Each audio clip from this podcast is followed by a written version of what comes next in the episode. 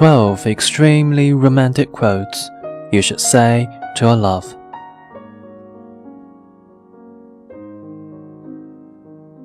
No matter what has happened, no matter what you've done, no matter what you will do, I will always love you, I swear it.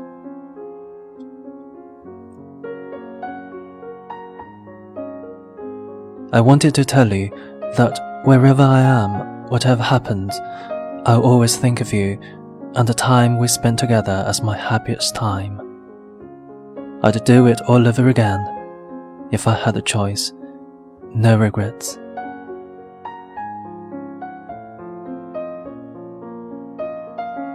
And in her smile, I see something more beautiful than the stars.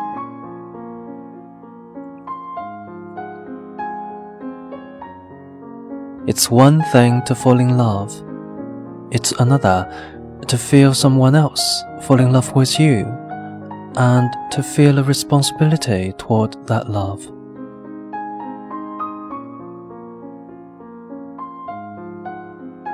I know that oblivion is inevitable and that we're all doomed and that there will come a day when all our labor has been returned to dust. And I know the sun will swallow the only earth we'll ever have. And I am in love with you.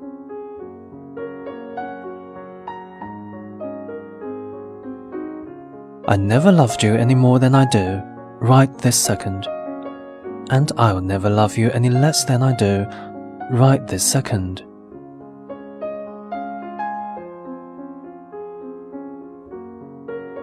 Sometimes I can't see myself when I'm with you.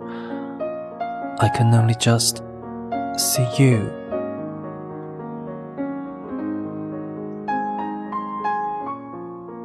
I knew the second I met you that there was something about you I needed. Turns out it wasn't something about you at all. It was just you.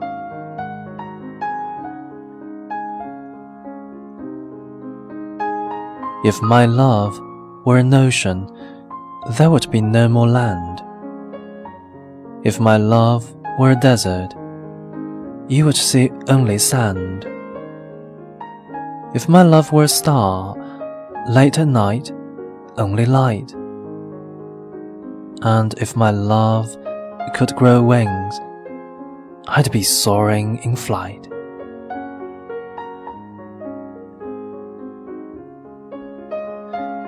But you've slipped under my skin, invaded my blood, and seized my heart.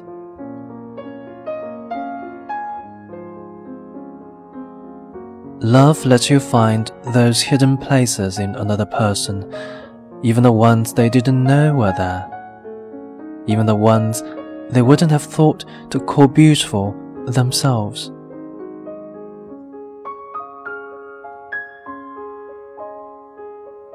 No matter where I went, I always knew my way back to you. You are my compass star.